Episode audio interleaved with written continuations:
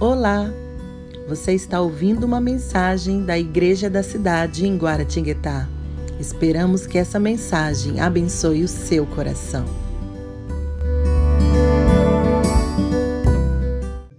Boa noite! É uma alegria estar aqui com vocês. Tenho certeza que Deus já falou muito ao seu coração a cada momento, a cada instante. Eu sou o Andrei, sou um dos pastores da nossa igreja, como o Bruno falou, e é uma alegria muito, muito grande estar aqui em Guará, nesse ambiente novo. Fazia tempo que eu não vinha, não tinha vindo ainda nessa casa nova aqui, e isso representa uma grande conquista. Se a igreja mudou de lugar, muita coisa vai mudar de lugar na sua vida, amém? Eu creio que o que Deus libera no coletivo, Ele autoriza no individual. É. Então, a cada movimento da igreja, você fala assim: é para a minha vida também. Igreja está crescendo, minha família está crescendo. Se a igreja está ampliando, a minha família também está ampliando. Tenho certeza disso. Tema de uma série de mensagens maravilhosas: manso e humilde. Qual é a natureza do coração de Jesus? O que Jesus pensa a seu respeito? É um convite para superar o pecado e a dor. Muitas vezes, quando nós falamos sobre um tema relacionado aos nossos erros, aos nossos pecados, imaginamos um Deus que está com muita ira, um Deus que está irritado conosco, e talvez isso nos afaste daquilo que Deus deseja nos entregar e de como nós podemos acessá-lo. E certamente essa série de mensagens é um convite para você conhecer a essência do coração de Jesus. A palavra de Deus não foi escrita para a gente conhecer algo novo, mas para a gente conhecer o Deus que faz tudo novo. À medida que você abre a palavra de Deus, um convite do céu para assim, você entrar no relacionamento com Ele começa a acontecer. Por isso que a gente tem que ter expectativa. Algo novo vai acontecer. Jesus diz em Mateus 11, versículo 29 e 30, diz assim: Tomem sobre vocês o meu jugo e aprendam de mim, pois sou manso e humilde. Olha, uau! De coração, e vocês encontrarão descanso para suas almas, pois o meu jugo é suave e o meu fardo é leve. Se o jugo de Jesus é suave e o fardo dele é leve, então por que, que a gente está com uma vida tão pesada? Por que, que as coisas parecem que não caminham de lugar? Você já teve aquela sensação de que você está fazendo tanto esforço, tanto esforço, mas parece que nada sai do lugar? Parece que as coisas não mudam de lugar. Passaram dez anos e parece que esses dez anos tudo se tornou apenas uma rotina de coisas da mesma coisa. Nada mudou. As coisas permaneceram do mesmo jeito.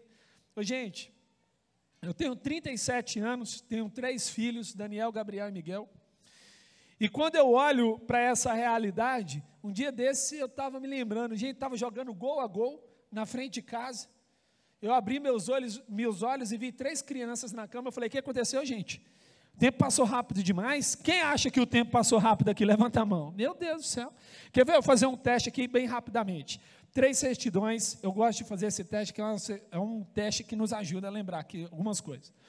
Três certidões a pessoa recebe na vida: certidão de nascimento, certidão de casamento e a certidão de óbito. Quem está aqui casado, levanta a mão. Está faltando uma certidão. A pessoa fica assim, não. Pô, velho, nada a ver. Viu como a vida passa rápido? Olha só como a gente nem prestou atenção. Meu amigo, minha amiga, nessa noite, talvez é uma reflexão para você parar de tentar viver a vida na sua velocidade, mas você aprender a vida, a viver a vida na sua profundidade. Há um ditado chinês que diz que a lebre chega mais rápido, mas só a tartaruga aproveita a jornada. E tem hora que a gente está rápido demais e perde o essencial da vida. Sabe qual é o essencial da vida? É encontrar a sua esposa por trás dos olhos dela. É encontrar o seu filho, a alma do seu filho, quando ele dá um sorriso. É ter a capacidade de ver o nascer do sol e falar: Uau, o sol nasceu. Quanto tempo a gente perdeu disso? E a gente está trabalhando. Gente, tem gente que trabalha para se aposentar, misericórdia. E depois se aposentou, vai fazer o quê? Andar com cachorrinho na rua? Nada contra isso. Mas a vida é mais do que isso, amém? E Deus tem mais para você do que isso. Então vamos ver a primeira mensagem que nós vamos trabalhar conhecendo o coração de Jesus, depois a felicidade do descanso, a promessa de Jesus, no outro domingo, a beleza do coração de Jesus. E nós vamos fechar falando sobre o Pai de misericórdias. Hoje, então, nós vamos tocar no tema Conhecendo o coração de Jesus. O pastor Carlito Paz diz assim: o pecado cansa, o convite de Jesus descansa. Essa série vai envolver todos nós, todos nós. Conhecer o coração de Jesus ah, conhecer algo sobre Jesus é poderoso, conhecer a obra de Jesus é poderoso, mas conhecer o coração de Jesus é a única forma de se conectar com Ele, é a única forma de ter uma conexão com Ele. Muitas vezes, quando conversei com algumas pessoas sobre Jesus, elas falavam assim: Eu tenho Jesus comigo. É uma resposta que eu ouvi muitas vezes.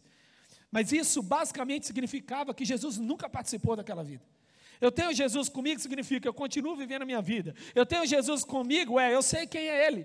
Eu sei que Ele morreu por nós. Eu sei que. Mas isso não é suficiente, porque Jesus, Ele não está aqui para você saber algo sobre Ele, mas para você conhecê-lo. Você sabia que Ele está aqui? E que Ele te convidou para esse encontro? E onde Jesus está, milagres acontecem. Você está tá preparado para coisas inéditas que estão despertando aqui nessa noite? Eu não sei se você está entendendo, mas sua vida vai virar uma revolução. Aquilo que você achava que estava perdido vai ser encontrado. Aquilo que você estava enterrando, Deus estava plantando. Aquilo que você tinha se esquecido, Deus vai trazer à memória. Prepare-se, porque o inédito está prestes a acontecer. Onde Jesus está, milagres acontecem. Blaise Pascal diz: é o coração que sente Deus e não a razão. Eis o que é a fé, Deus sensível ao coração. Aprender e praticar a mansidão e a humildade de Jesus transformará a sua relação com Ele. Então, no momento que eu começo a ter o coração como de Jesus, e eu começo a bater o meu coração sincronizado com o céu, algo novo começa a acontecer, porque a minha vida perde aquela perspectiva que eu tinha, e eu começo a pensar em algo maior do que eu. Todos nós que vivemos a vida, se a gente não tiver um propósito maior do que a gente, a gente vai viver para a gente, e tem um pior disso, a gente vai morrer sozinho. Toda pessoa egoísta acaba a vida sozinho. Nunca vi ninguém no final da vida falando assim, mulher, últimos dias de vida, traz os meus diplomas, eu quero olhar pela última vez. Já viu isso? Mulher, traz aí o extrato da minha conta bancária. Você já viu um cortejo fúnebre seguido de um caminhão de mudança? Não tem, porque ninguém leva nada dessa vida. Mas, quando a vida está no final, o que, é que a gente chama? Chama o meu pai, chama a minha mãe, chama aquela pessoa, porque as pessoas que Deus colocou à nossa volta são as pessoas importantes para a nossa história. Você não chegou até aqui sozinho, certamente alguém te ajudou a chegar até aqui. Certamente alguém te estendeu a mão, certamente alguém falou assim: você pode, você vai superar, você vai. É ou não é verdade? Quem aqui tem um testemunho assim parecido? Todos nós, todos nós. Albert Einstein diz que só chegou até ali porque ele subiu no ombro de gigantes. E é isso que acontece com a gente.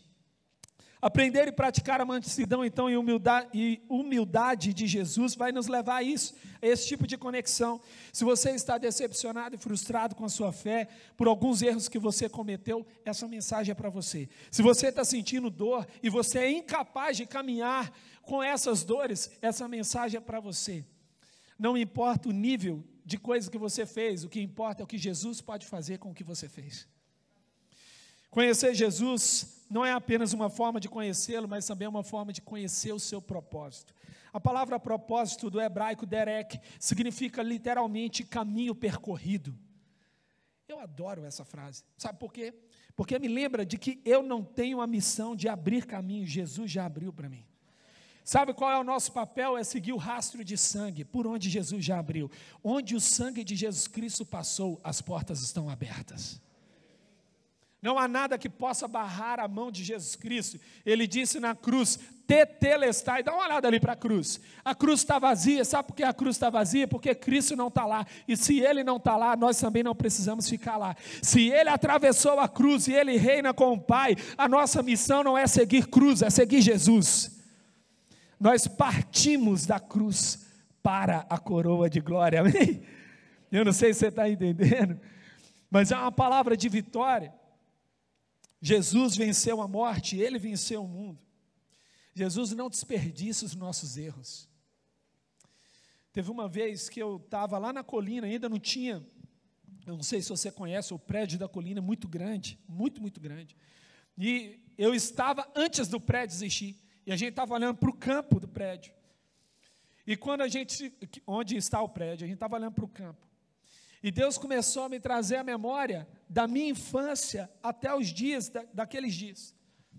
E Ele me mostrou só os meus erros, só os meus erros. E todo momento que eu via o meu erro, eu não sentia algo como se Deus estivesse falando assim: por que você cometeu? Todas as vezes, quando eu via o meu erro, Ele falava assim: filho, eu estou aqui, esse erro vai mudar. Você vai mudar, você não vai continuar o mesmo. Eu vou transformar você. Esse erro não vai acontecer mais na sua vida. E à medida em que eu ia passando, eu via portas abertas, eu via pontes criadas, eu via uma nova realidade que Deus estava criando. Mas muitas vezes, o que nós sentimos é que Deus não vai nos perdoar. Agora, agora eu pisei na bola. Porque a gente consegue, não consegue? A gente consegue pisar na bola de um jeito. Gente, como a gente tem essa capacidade a gente erra, mas aí depois a gente erra pior ainda, a gente consegue fazer isso. Aí a sensação que eu tenho é de que eu atravessei um canto em que não há mais caminho de volta. Já se sentiu assim? Agora não tem mais como. No interior do Nordeste, lá em Arco Verde, com 17 anos, estava falando de Jesus, e um homem disse assim: Menino, Jesus não pode me perdoar. E eu perguntei por quê. Ele falou: eu furei um homem, ele tinha matado uma pessoa. E naquele momento, obviamente eu fiquei com muito medo. Afinal de contas, tinha 17 anos. Hoje seria a mesma coisa. Ele falou isso comigo, eu fiquei pensando, falei assim, gente, esse cara, ele parecia que carregava uma tonelada nas costas. Eu falei assim, eu acredito sim que Jesus pode mudar a sua realidade. Eu falei, vamos orar junto? Vamos. Nós oramos juntos. Depois que a gente acabou a oração, que eu abri o olho, que ele abriu os olhos, eu nunca vi um homem tão feliz na vida. Você sabe por quê? Porque ele descobriu que não há um lugar em que você esteja tão distante que a mão de Deus não te alcance. Ah, você conseguiu atolar lá no fundo, mas a mão de Deus está te pegando onde você está. E essa é a graça de Deus, capaz de resgatar você do mais profundo poço e levar você para o céu. Jesus, ele não desperdiça. Olha só, Romanos 5, no versículo 20. Mas onde abundou o pecado, transbordou a graça. Eu quero declarar isso aqui sobre a sua vida. O que o inimigo roubou, matou e destruiu, Deus está trazendo vida abundante. Não importa o que você perdeu, importa que Deus vai te restituir. Meu irmão, eu não estou dizendo isso para você com base numa palavra de convencimento. É a cruz de Cristo que nos traz isso. Jesus tem uma palavra de vitória para você. Não há nada que você tenha perdido que Deus não possa te dar algo maior em troca. A graça de Deus, ela nos traz abundância. Você sabe o que significa graça? Graça vem de caris, que significa bondade abundante. Você não pode reter.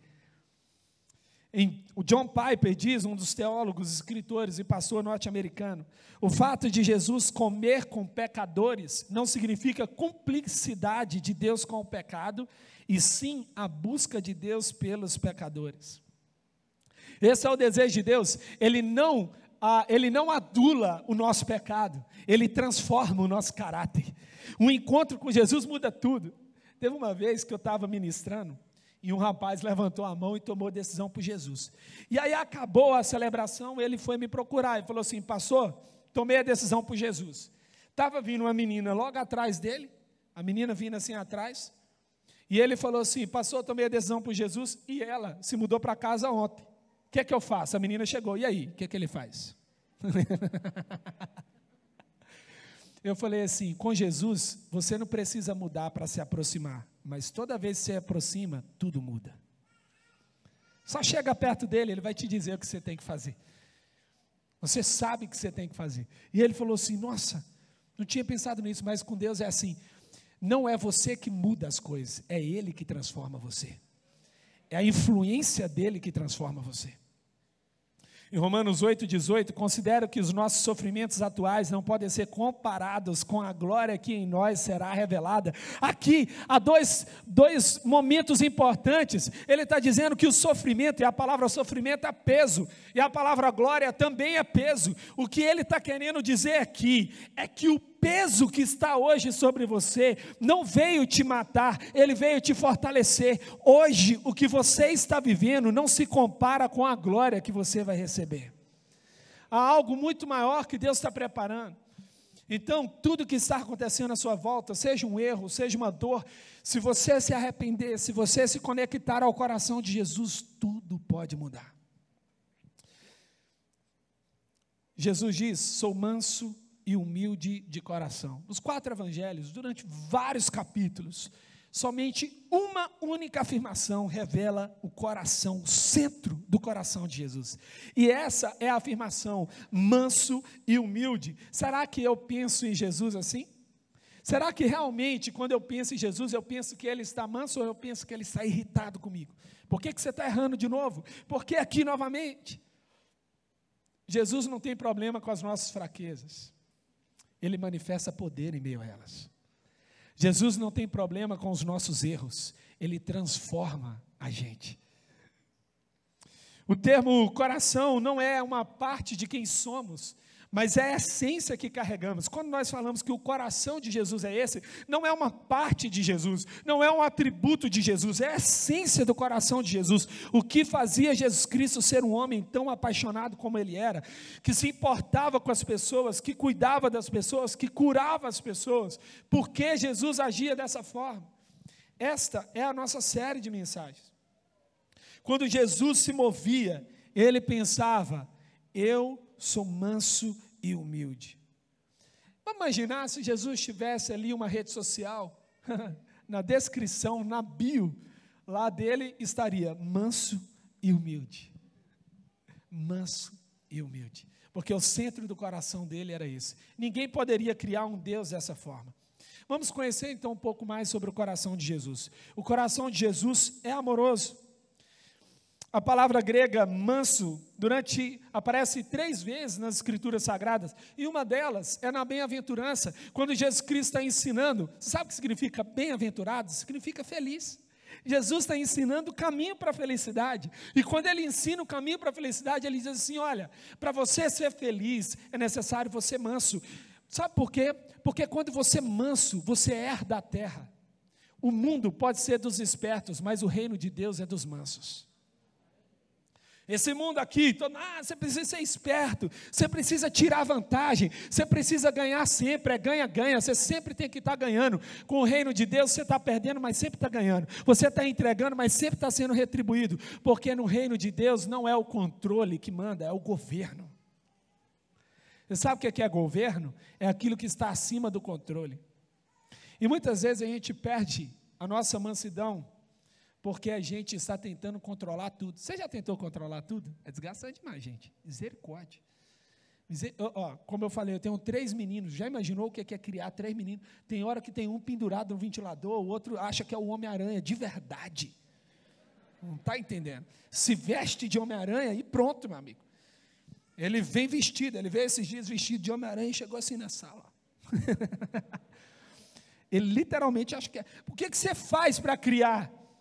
Você não cria controlando, você cria governando. E qual é a diferença? A diferença é que, quando eu entendo que acima de uma nuvem fechada existe um céu aberto, eu não me importo em controlar as pessoas, mas em governar as circunstâncias. Então eu não entro dentro de uma atmosfera da terra, porque eu carrego a atmosfera do céu. E por onde eu passo, a paz de Deus, que excede todo entendimento, chega junto. Chega junto. Eu não preciso mais mudar. Manso, humilde, gentil. Tem uma, um momento na Bíblia em que as pessoas estão tentando matar Jesus, e é muito interessante. Os caras tentaram empurrar Jesus do penhasco, e Jesus só vai andando assim no meio. Ninguém consegue fazer nada com ele. Sabe que é nada? ele só passa. É isso aqui é você andando no meio das circunstâncias. Ninguém consegue tocar. Espírito Santo. Isso é governo. Governo é quando você não tenta tirar a pedra da mão do outro. Basta a manifestação da presença de Jesus na sua vida. A mansidão de quem está no governo, de quem não está desesperado, mas de que sabe que tem um Deus que governa tudo. Essa mansidão faz com que tudo mude. Gente, você é uma pessoa tão de fé, tão de fé, que você sentou nessa cadeira e você falou: ela vai aguentar. Eu estava esses dias pensando, sabe aquelas cadeiras endemoniadas, aquelas brancas assim, que você vai sentar, que a perna dela já faz assim, ó. E você fala, é agora que eu vou ser envergonhado. você senta aí, você fica meio que agachado assim, né? Segurando. Cê, é, é ou não é verdade? É melhor ficar em pé do que sentado naquela cadeira. Porque a falsa confiança ela é mais desgastante do que a gente imagina.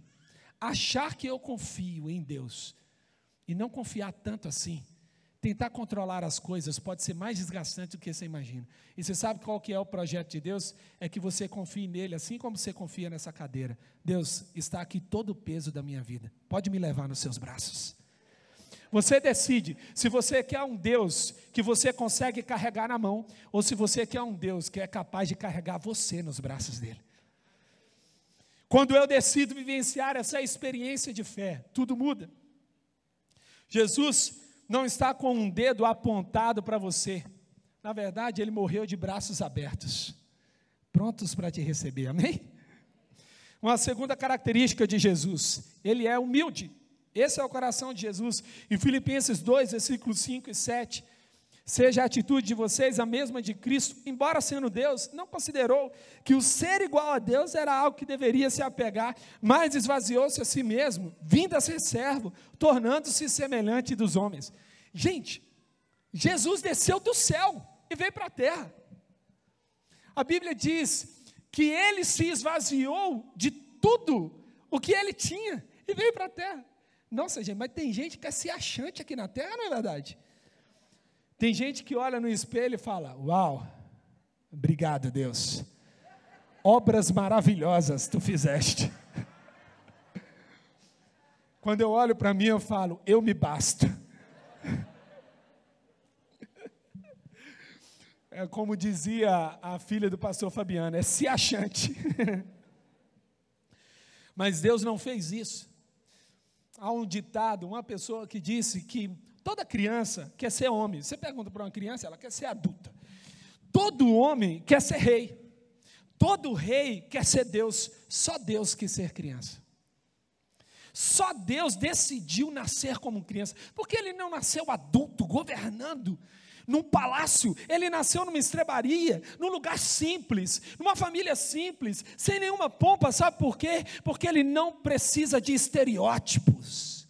Ele não precisa de reconhecimento, ele é o que é. Toda vez que a gente diz algo sobre a gente mesmo, é porque a gente não é aquilo. Você já viu aquilo? Menino, quem é a mãe aqui? Sei que você nunca falou isso. Quem é o pai aqui? É porque a gente está na dúvida se a gente é mesmo, entendeu? Aí a gente tem que falar para ver se a gente acredita. Toda vez que perguntaram a Jesus, ele falou assim: O que vocês dizem que eu sou? O que vocês afirmam que eu sou? A humildade de Jesus Cristo revelava a confiança de quem ele era. Benjamin Waltfield diz: Não houve impressão mais profunda na consciência de seus discípulos durante sua manifestação terrena que a nobre humildade do seu temperamento. Ele era humilde. O que é a humildade? É você se rebaixar à grandeza do seu destino. é você conseguir se esvaziar de tudo que não é você para você ser você. Gente, você já parou para pensar que nunca na terra, nunca na terra houve, há ou existirá ninguém tão esquisito como você? Não, não. ninguém como você. Nunca vai existir, porque Deus te fez de maneira única, mesmo que nasça gêmeos, é diferente. Mesmo que pareça, é diferente, porque Deus não faz no padrão, Deus fez à mão. Quando ele te fez, ele pensou em você. No Salmo 139 diz que ele nos entristeceu no ventre da nossa mãe. Você não nasceu, você foi criado por Deus. Você é um sonho de Deus. E humildade significa ser lapidado. Quando o orgulhoso, ele não é grande.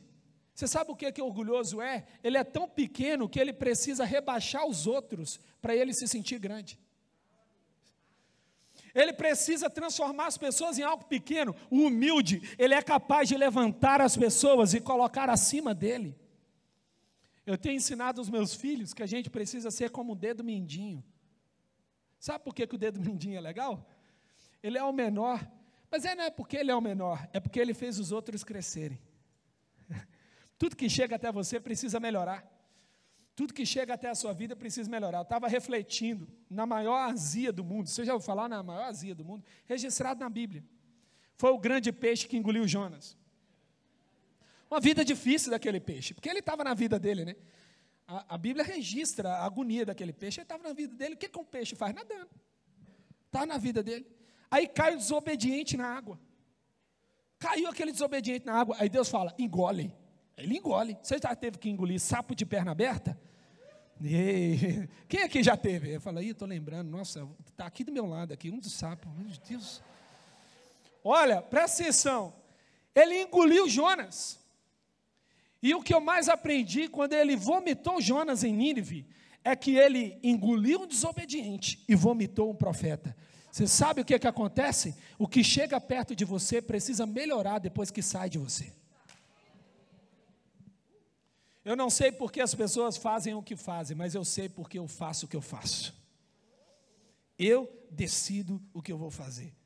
Dan Ortland diz assim: o requisito mínimo para entrar no abraço de Jesus é simples: abra-se para Ele. Se você abrir para Ele, tudo vai acontecer.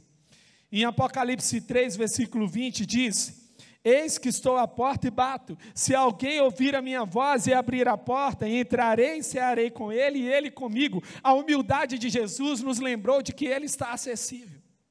O maior evento da terra não foi o homem pisar na lua, foi Jesus pisar na terra. Foi o maior evento do mundo, porque o maior evento do mundo, Deus se fez carne, essa é a notícia. Emanuel, Deus conosco. Ele se importa tanto que ele se fez como nós. O coração de Jesus é leve. Em Mateus 11, 28, venham a mim todos os que estão cansados e sobrecarregados, e eu lhes darei descanso. Quantas vezes você falou assim, eu mereço descanso? Já ouviu essa, essa expressão? Eu mereço descanso. O descanso não é uma transação, é um presente. Deus que te dá. Está aqui, filho. E você sabe a parte bonita sobre descanso? Descanso não é quando você para. Tem gente que fala assim, pastor, preciso sair de um monte de coisa, porque eu estou cansado. Ih, já. Eu não sei se você já falou isso daí, mas eu só quero dizer para você: você parou um monte de coisa e continuou cansado. Sabe por quê? Porque descanso não é quando eu paro de fazer algo, é quando eu deixo de ter mente dividida. Quantas vezes você saiu de férias e voltou mais cansado das férias do que antes de sair. Já, já teve essa experiência? Gente, vou tirar férias que eu preciso. Aí voltou das férias e fala: Meu Deus do céu, não estou pronto para esse dia. Como é que eu vou voltar para o trabalho? Eu estou mais cansado. Por que eu estou cansado? Porque a minha mente continua dividida. Se eu tiver uma mente com um foco, se o meu pensamento for um foco, eu não vou ficar cansado. Eu gosto de correr, gente. Eu gosto de correr. E eu corri duas São Silvestres. Uma da São Silvestre que eu corri, eu cheguei para o meu filho, todo animado, velho. E eu mostrei assim, Daniel, olha aqui, ó. Papai correu a São Silvestre. Olha a medalha aqui do papai. Ele falou, chegou em primeiro lugar? Eu falei, não. Eu falei, os kenianos correm muito, velho. Tem condições, os caras treinam com leão, né, velho? Aí ele falou, chegou em segundo? Eu falei, também não. Ele em terceiro? Eu falei, também não. Ele falou, para que medalha? Você sabe por quê?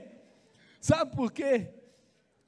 Porque nessa trajetória da vida, a gente acha que a gente precisa ser o primeiro. E eu ensinei para o meu filho naquele dia, falei assim, filho, eu venci eu mesmo. eu perdi 38 quilos e eu estou correndo uma São Silvestre. Eu sei o que é isso. Você sabe qual é a maior vitória que a gente pode ter? A maior vitória não é quando eu venço o outro, é quando eu venço eu mesmo. Vou fazer uma pergunta rápida aqui. Ó. A melancia, ó, mudando de galho para galho, né? A melancia é uma fruta grande, sim ou não? Por que, que você acha que é sim? Porque você pensou na laranja, né? Melancia é maior do que laranja. Melancia é maior do que limão. Mas uma melancia pode ser menor do que outra melancia. Eu não posso comparar o outro comigo, porque eu tenho que ser comparado, eu preciso me comparar comigo mesmo. Então a questão é se eu sou a melhor melancia que eu posso ser, amém? A questão é se eu sou maior hoje do que eu era ontem, se eu estou melhor hoje do que eu era ontem, se eu posso crescer. Então, o processo de descanso significa entender que em Deus eu posso me tornar alguém melhor, de que em Deus eu posso me revelar alguém melhor. E por que, que eu contei essa coisa da corrida? Porque na corrida a gente precisa aprender a lidar com fôlego. Um fôlego. No início, quando eu comecei a correr, eu corria cinco minutos e tinha um semi-infarte. Viu isso?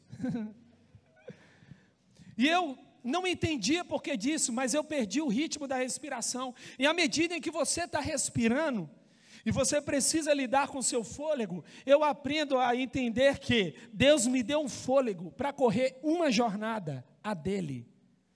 E qual é o problema do cansaço? É quando eu tento correr a minha e a dele. Isso cansa. O descanso, então, é um presente. A leveza, a leveza de Jesus está disponível para mim e para você. Agora a questão é de que somente a fé pode acessar essa leveza. Há um outro princípio sobre o coração de Jesus, uma outra verdade, ele é compassivo. A Bíblia diz em Mateus 14, 14 que ele teve compaixão deles. Richard Sibbs diz, um teólogo anglicano inglês, quando Cristo viu as pessoas em sua miséria, suas entranhas se comoveram dentro dele, as obras da sua graça e da misericórdia de Cristo primeiro passaram por suas entranhas. Sabe o que acontece? A, a palavra compaixão significa mutualidade de sentimento. A sua dor é a minha dor. O que Jesus Cristo fez, transformou a sua dor na dor dele. Ele sentiu a sua dor. Então eu nunca posso dizer que Deus não se importa, porque Cristo sentiu a minha dor. Eu não posso dizer que Jesus não sentiu algo, mas ele sentiu. Ele teve compaixão. E ele se torna capaz de mudar a nossa história. Mas você pergunta, e o equilíbrio disso? Então Jesus só se importa comigo ao ponto de sentir a minha dor? Não. Jesus não se importa ao ponto só de sentir a sua dor, mas de lapidar quem você é, de transformar a sua realidade. Eu gosto sempre de pensar numa história, e eu gosto dessa história mesmo. Imagine para você uma pedra grande, está junto aí comigo? Uma, uma pedra grande. E aí tem um escultor, e ele está esculpindo a pedra. E o discípulo ávido, ele fica olhando o escultor esculpindo a pedra, e ele fala assim: como que você está chegando a essa imagem? E de repente vira uma belíssima obra de arte, e ele fala: como você fez isso? E o escultor vai dizer apenas o seguinte: eu tirei tudo o que não era ela. Você sabe o que, é que Deus está fazendo? Ele está esculpindo você para retirar o que não é você.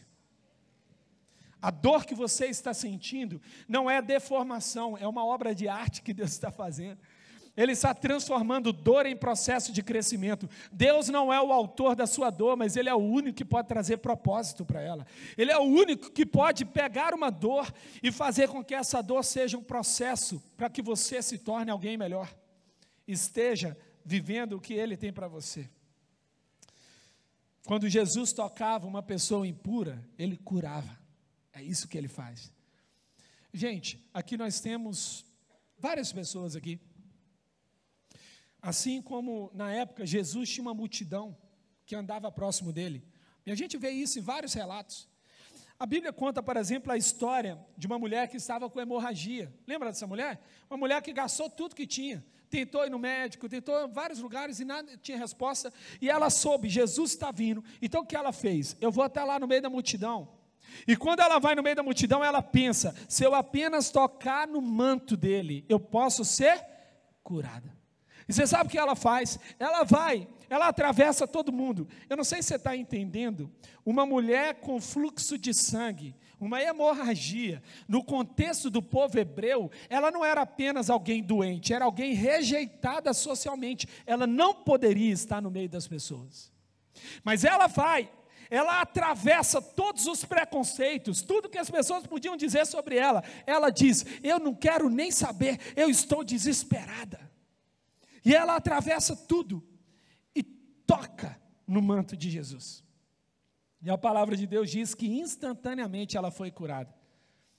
Sabe por quê? Porque a gente não toca Jesus com nossos dedos e mão, a gente toca com a nossa fé. É a nossa fé que toca em Jesus. Aquela mulher tinha uma fé diferente. Ela estava desesperada. Uma vez eu disse para um rapaz que eu era cristão e ele disse assim para mim: Isso é para quem precisa. Isso é para quem precisa. Eu falei assim: é, Realmente eu preciso. Alguém aqui precisa? Porque eu preciso. Eu preciso. Eu não sei você, eu não sou bom o suficiente. Eu não aguento. Eu não aguento sozinho. Tem processos na vida de dor, de frustração, de trauma, que se sozinho a gente tiver, não dá. No Rio de Janeiro, teve um deslizamento de terra há muitos anos, há muitos anos. Foi em 2011 ou 2012, uma coisa assim. Um deslizamento de terra que na Baixada Fluminense que matou muita gente. Lá em Teresópolis teve dentro desse deslizamento, teve assim: a, a gente foi enviado para lá para ajudar as pessoas. E quando a gente chegou lá, o cheiro do lugar era de morte.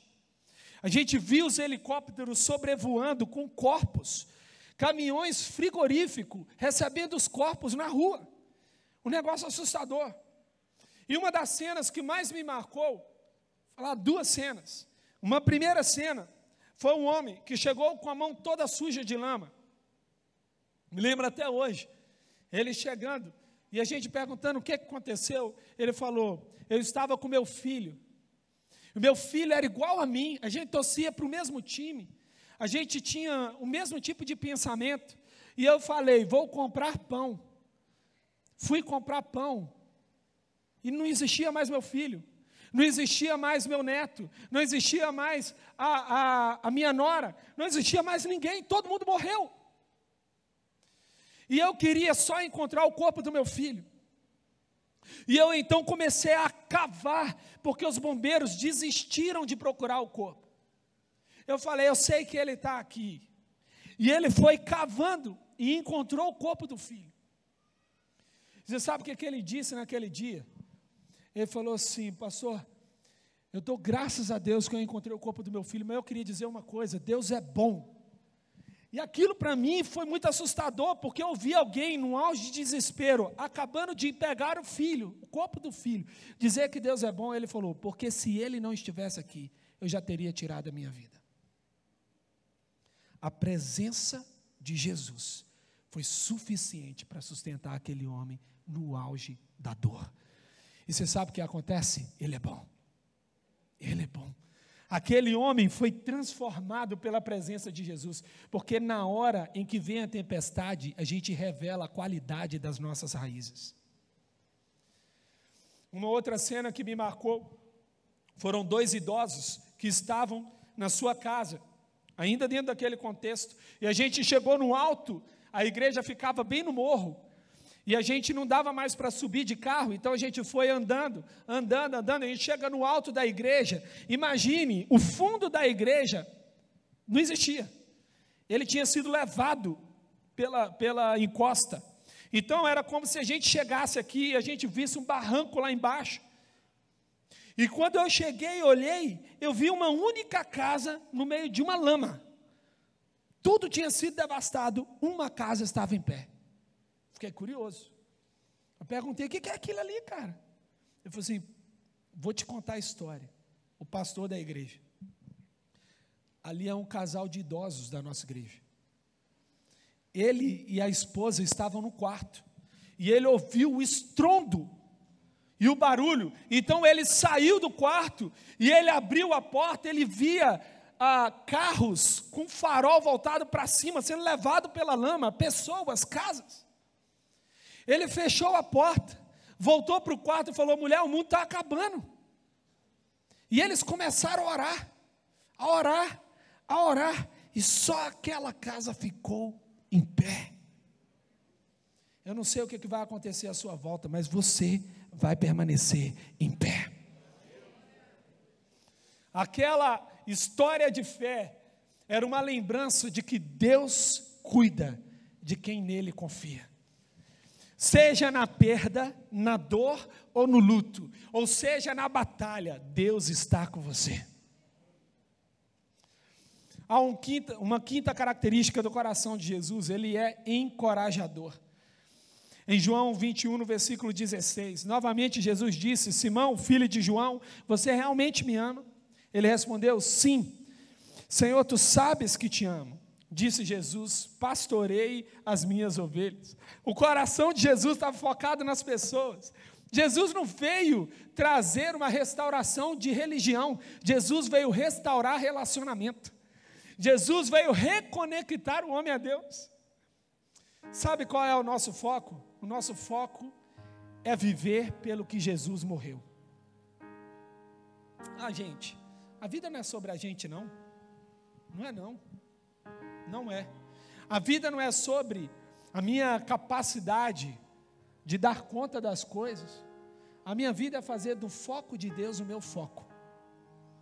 Você sabe, encontrar o coração de Jesus é entender, ele se importou. Você entendeu? que ele se importa?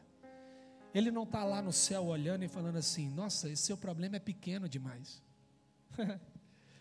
Sou casado com uma paraibana lá. Mulher de personalidade, vocês não estão entendendo.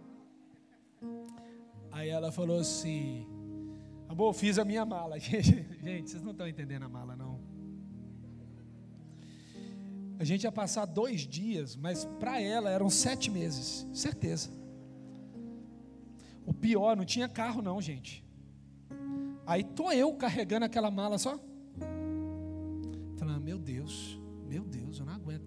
Aí eu pensando, pensei só assim, ah Deus, bem que podia aparecer uma carona. Você já orou por carona? Gente, quem ora por carona é porque está desesperado mesmo. Eu sou Senhor. Só uma carona para ir para a igreja, levanta um irmão. Aí eu só vindo assim, carregando aquela mala, velho. E eu falei assim: Senhor, eu só queria uma cara. Pepe! Falei, quem é? Era o vizinho. Vocês estão indo para onde? Falei, para a rodoviária. Ele falou, levo vocês até lá. Falei, não, mas Deus Deus está preocupado com estrela, é com cometa, é com planetas. Preocupar porque eu estou carregando uma mala? Ei, você não está entendendo. Você não está entendendo.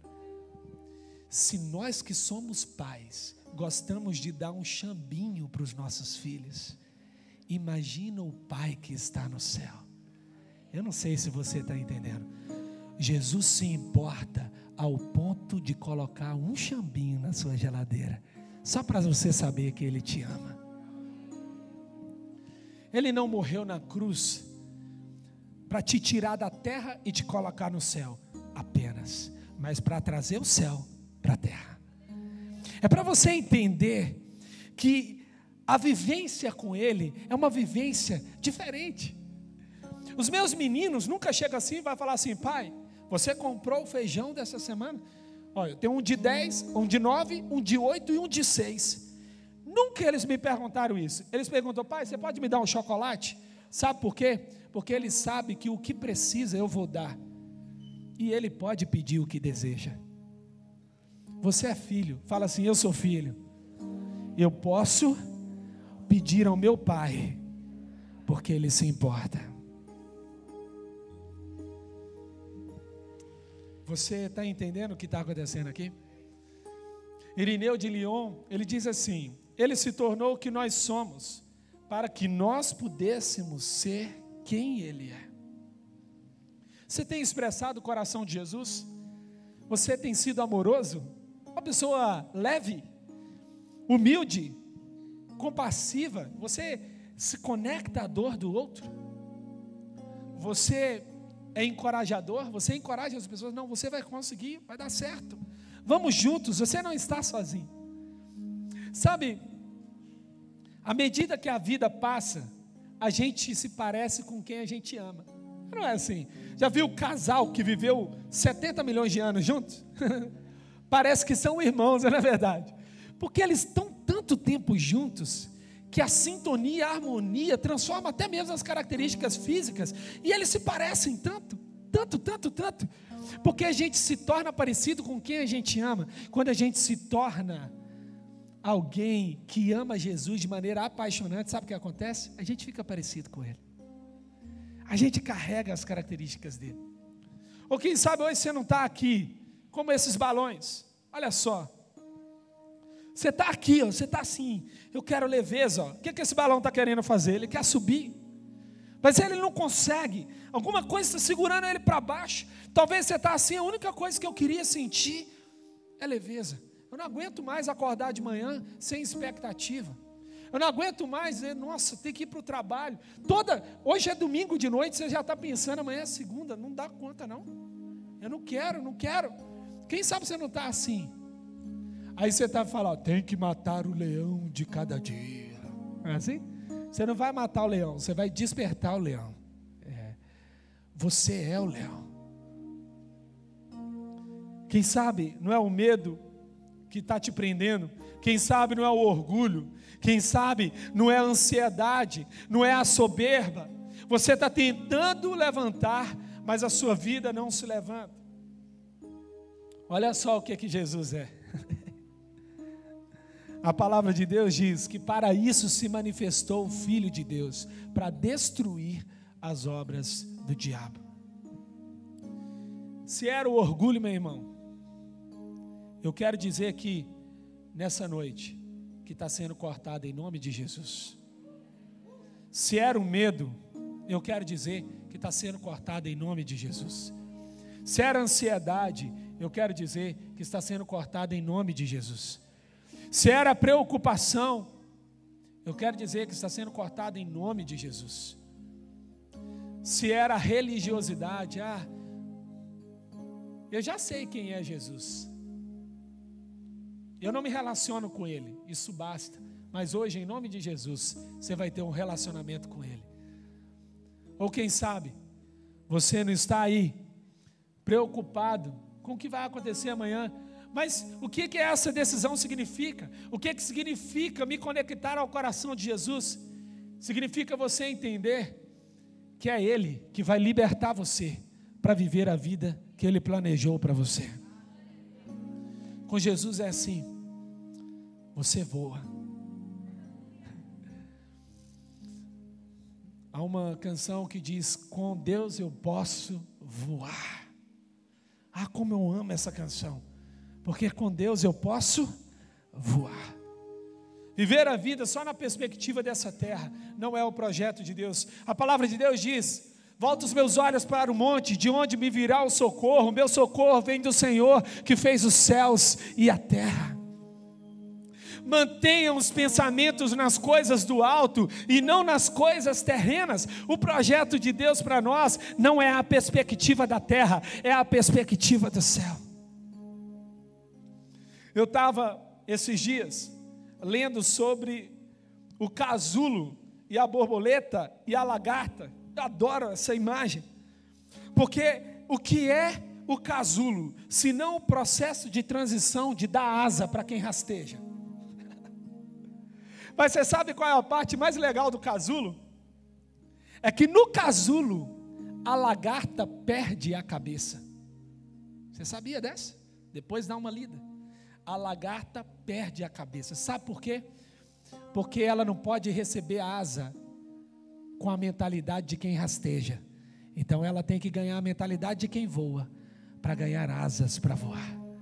O que Deus tem para você é ampliar a sua forma de enxergar a vida é viver uma vida muito mais leve, é viver uma vida não na perspectiva de quem está tentando, nossa, como as coisas estão difíceis, nossa, como nada acontece, mas é revelar a beleza do coração de Jesus, dando um voo nessa vida, vivendo a vida acima das circunstâncias.